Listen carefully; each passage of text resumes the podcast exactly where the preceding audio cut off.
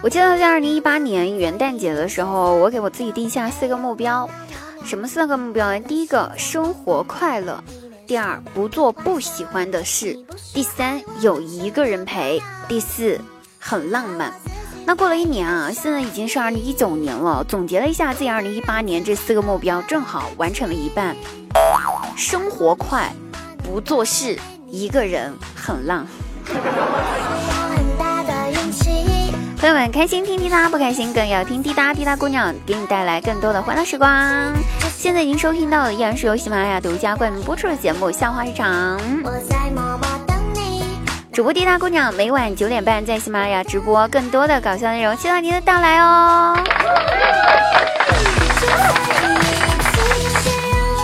有一天，我姐姐跟姐夫他们两个人逛街，姐姐就突发奇想的就问我姐夫啊，他就说。老公，街上有男生跟我搭讪，叫我美女的话，我怎么办呀？我该不该搭理他呀？这时我姐夫回答说：“那还用问呢？赶紧扶他过马路呀！他一定是个瞎子。”哎，哎，哎，不说了。这几天我去我姐姐姐夫家玩，发现他们家那个沙发上总是留着我姐夫的味道，还有他的温度。那不要问我为什么我熟悉我姐夫身上的味道。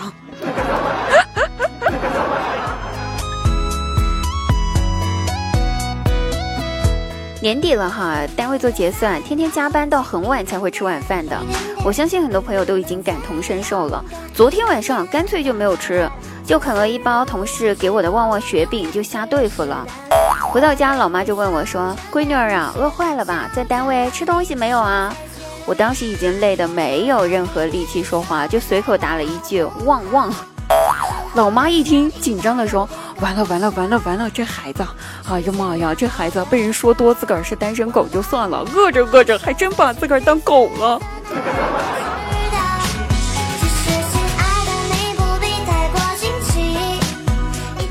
啊有一天啊，我正准备着化妆出门逛街。我外甥就过来看到了我正在化妆，就对我说：“小姨，我也要化妆。”小男孩子化什么妆啊？一边玩去！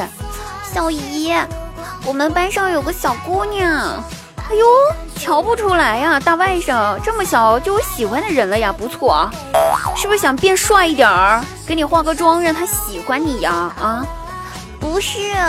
小姨，她太讨厌了，那个姑娘，我要像小姨一样画的跟个鬼似的，吓吓她。哎，大外甥啊，过来，屁股给我继续打。啊！我想告诉你，二零一九年你继续在作死这条路上，真的越走越远了。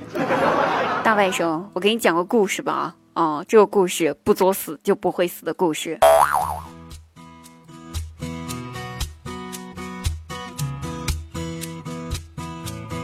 从前有个人，他叫马良，他有一支神笔，这个神笔呢，画什么什么就会变成真的。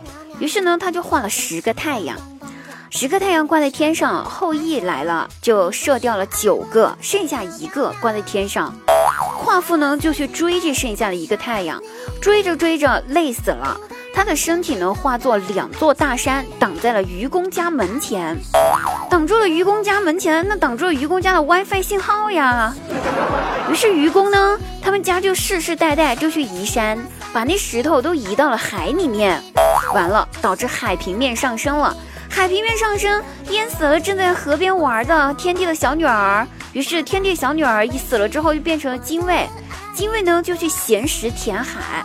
后来海水涨了起来，大禹呢就去治水，大禹治水没治好呀，那大水吧就淹爬起来就淹死了那个叫画太阳的马良。这个故事告诉大家一个道理：不作死是不会死的，兄弟，no 作 no die。